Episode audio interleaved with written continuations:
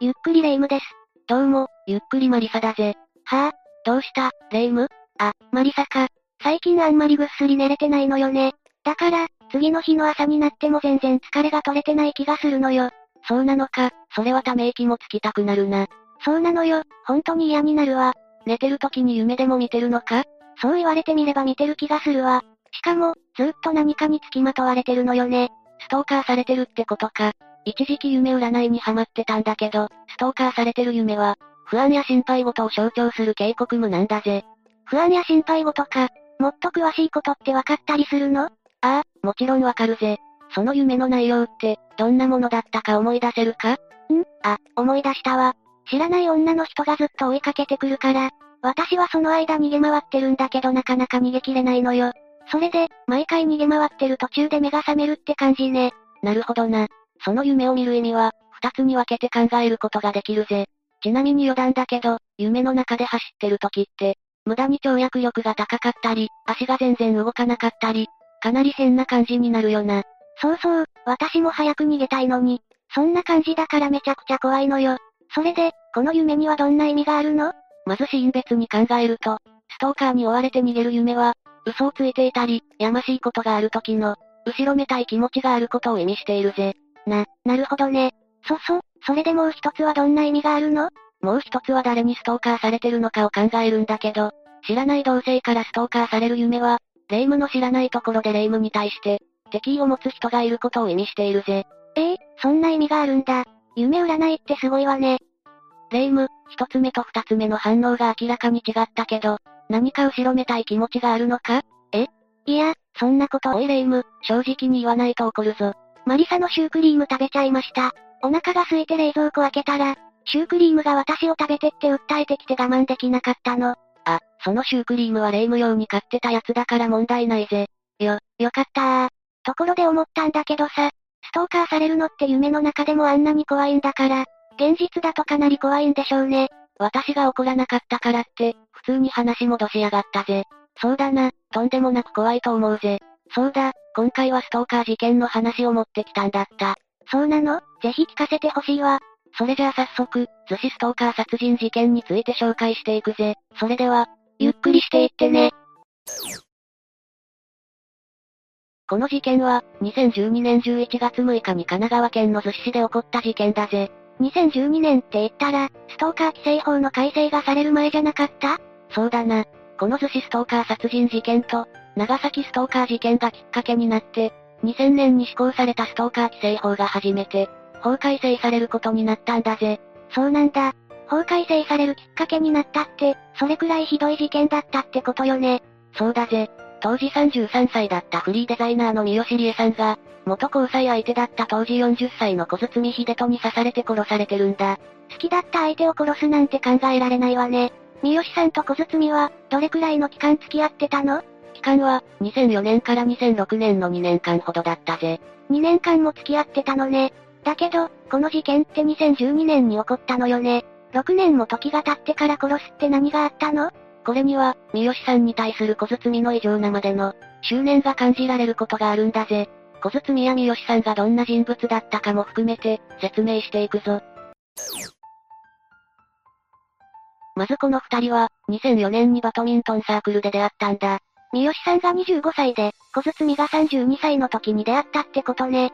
この時小包は、高校で社会科を教える非常勤の先生をしていて、生徒に慕われる人気者だったらしいぜ。三好さんに関しては、フリーのデザイナーとして生計を立てていたみたいだな。え、小包が先生をしてただなんて意外だわ。確かにな。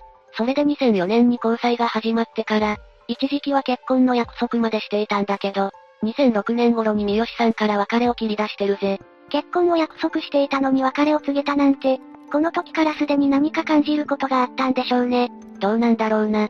まあ小包は別れることに納得してなかったみたいで、それからすぐに脅迫メールを送ってるぜ。脅迫メールってどんな内容だったの？お前だけが幸せになるのは許せないとかだったな。何それ、信じられないわね。この時は三好さんが都内の警察署に相談して小包に警告をしたから、それ以外には何も起こらなかったぜ。だけどそれから4年経った2010年に、小包にある情報が入ってくるんだ。ある情報って何？三好さんが結婚して、逗子市に引っ越したって情報だぜ。別の男性と結婚していたのね。でもそんな情報どこから入ってくるの？某 SNS だぜ。三好さんは2008年に結婚していて、SNS では新婚生活の幸せな様子を投稿してたんだ。その結果、小包の中で異常な嫉妬心が生まれてしまったんだ。身勝手な気持ちで、三好さんの幸せな時間を邪魔するのは許せないわ。それからまた脅迫メールが届くようになったんだ。しかも、脅迫メールの内容はどんどんエスカレートしていって、2011年には刺し殺すとかの内容のものが、1日に80通から100通くらい送られてきてたみたいだぜ。80通から100通？すごい量ね。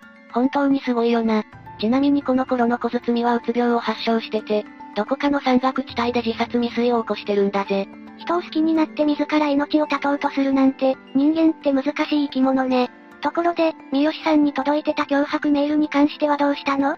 この時も三好さんは警察に相談してるぜ。それで、2011年の6月には脅迫容疑で小包は逮捕されたんだ。え？この時にもう捕まってるの？そうだぜ。9月には裁判の結果も出てて、懲役1年の執行猶予3年の有罪判決だったんだ。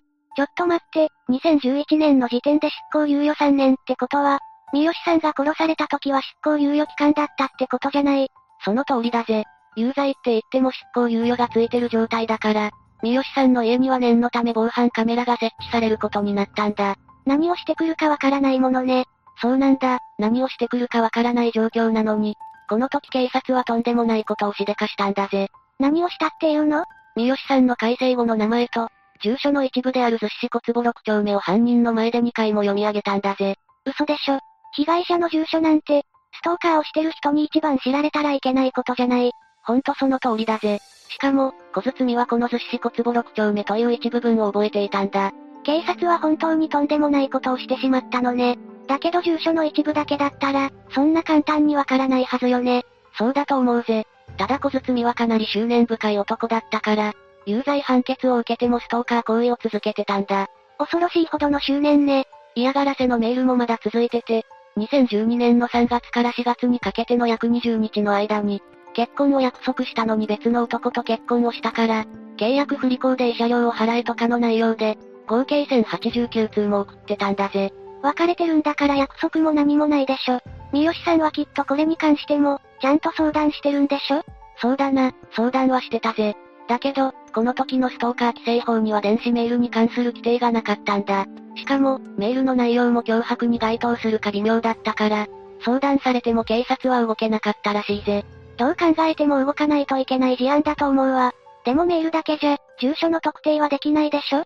小包がしていたのは嫌がらせのメールだけじゃなかったんだぜ。ヤフー、知恵袋を使って複数のアカウントで約400件にもわたって、三好さんの情報を探し続けてたんだ。そこまでするとは驚きね。実際、知恵袋を使ってどんな質問をしてたの？大きく分けて、三好さんの住所を探る質問、パソコンや携帯の発信による個人情報収集に関する質問、刑法とかの法律解釈に関する質問、狂気に関する質問の4つだぜ。ここで住所に関して知識を得ていたのね。どんな感じで質問してたのか気になるわ。ちょっと長いから簡単にまとめると、お世話になった人にお礼がしたいから探しているけど、番地がわからない、携帯の番号も変わっていて、住所を聞けない場合は、探偵に依頼するべきかって感じだぜ。この質問なら、何にも知らない人は、この質問者が殺人をしようとしてるとは考えないわね。まあ、探偵に依頼するほど徹底してる人っていうことはわかるけどね。そうだな。こういった準備をしてたからなのか。4月の半ばあたりから三好さんにはメールは来なくなってたんだ。メールを送らずに、いろんな準備をしていたと思ったら怖いわね。だけど三好さんはそんなことわかるはずもないから、大丈夫だと思って警察に生還したいって申し込んでたんだ。ただ何度も相談をしていたこともあるから、自宅周辺のパトロールや防犯カメラを増やして警戒を強めてはいたぜ。そうよね、相手が何を考えてるのかなんてわからないわよね。そうなんだ。メールが来なくなったから、三好さんは大橋テコというペンネームで、第8回未来トルソカフェでプチ講話っていう新しいサイトを作ったんだぜ。そっか、三好さんはフリーデザイナーだったわね。サイトを立ち上げたらそこにも送ってきそうだけど、そういうことはなかったの？警察も霊夢と同じ考えだったから、連絡が来てないか確認したみたいだぜ。三好さんは、何も来てないから大丈夫だって言って、借りていた防犯カメラも返却してしまったんだ。もう何もないと思ってしまったのね。これはいつの話なの ?2012 年7月末くらいだぜ。事件が起こるちょっと前の話だったのね。そうだぜ。この期間中小包は何をしていたと思う？知恵袋で探偵に依頼した方がいいかって質問してたけど、もしかして本当に依頼してたの？大当たりだぜ。小包は探偵に依頼してまで、三好さんの住所を特定しようとしてたんだ。本当にするとはね。探偵って住所の特定までできるのね。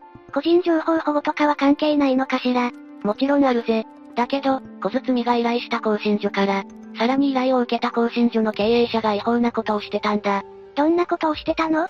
事件の前日の2012年11月5日に、探偵は三好さんの夫を装って、税金の支払いが来てるけど住所が間違っていないか、とかの内容で市役所に電話して聞いてたんだぜ。ちなみにこの探偵も、後に逮捕されてるぜ。なんてことしてるのよ。じゃあ、これで小包は三好さんの自宅を特定することができたってことね。そういうことだぜ。三好さんの自宅を特定した次の日の2012年11月6日、早速小包は行動に出たんだ。三好さんは何も知らないものね。小包は、三好さんの家に押し入る直前に近くのコンビニに行っていて、その姿が防犯カメラに映ってたんだぜ。なんでコンビニに行ったんでしょうね。さあ、それはわからないな。だけど防犯カメラに映ってた小包は、あるものを手に持って買い物してたんだ。あるものって、段ボール箱を持って買い物してたんだ。事件に使われた凶器かと思ったら段ボール箱って。だけど、なんでそんなものを持ってたの？おそらくだけど、小包は宅配業者を装って犯行に及んだんだと思うぜ。実際、三好さんの家の玄関先に持ってた段ボール箱が放置されてたからな。それじゃあ三好さんの家には、宅配業者を装って玄関から入ったってこと？それは違うぜ。三好さんだけじゃなくて、近隣住民にも怪しまれないようにするために、段ボール箱を持ってたってところじゃないかな。なるほどね。小包はどこから家の中に入ったのかしら？1階の窓から入ったんだぜ。あろうことか、その時1階の窓は鍵がかかってなかったんだ。え、きっと三好さんは、小包はもう完璧に何もしなくなったって思ってたのね。別れてから何年もの間、ずっと嫌がらせメールを送ってきてた人間が、急に何もしなくなるなんておかしいよな。確かにそうね。だけど、もう小包は捕まってるんでしょ？それが、捕まってないんだぜ。え、どうして捕まってないの？小包は三好さんを刺した後に、家の2階にある出窓に紐を結びつけて自殺したから不起訴処分になってるんだぜ。嘘でしょ。三好さんのご家族も旦那さんも、悔しくてたまらないでしょうね。それにしても、警察も市役所の担当職員も本当にひどいことしてるわよね。そう、この事件には問題点が2つあるんだ。一つは、小包を逮捕した時に、三好さんの改正後の名前と住所の一部を2回も読み上げたことだな。そうよ、一番ストーカーに教えたらいけない情報だわ。そもそも、小包がこの情報を知らなかったらこの事件はなかったかもしれないもの。そうだな。それに、パトロールの回数とか防犯カメラを増やしたり、一度は逮捕したり、法に触れてる部分ではやれることは、やってた感じなのに、法に触れない部分では何もできないっておかしいよな。その通りね。二つ目は、市役所の担当職員が三好さんの住所を教えてしまったことでしょ？そうだぜ。本来であれば開示できない個人情報を、本人じゃない全くの第三者に教えてしまってるからな。普通に考えてありえない話よね。旦那さんは、市役所に対して何も言ってないの？旦那さんはずっしを相手に、守秘義務違反とプライバシー侵害で1000万円を要求してたぜ。これには横浜地裁もずっし側の過失を認めて、110万円の支払いを言い渡す結果になったぜ。お金でどうこう言える話じゃないけど、110万円で済ませられるなんてね。人の命って何なんだろうな。ストーカーによる事件って本当になくならないわよね。そうだな。法改正はしてるけど、そんなに簡単になくなるものじゃないんだろうぜ。何かが起こってから対応するんじゃなくて、何かが起こる前に対応してくれるようになったらいいのにね。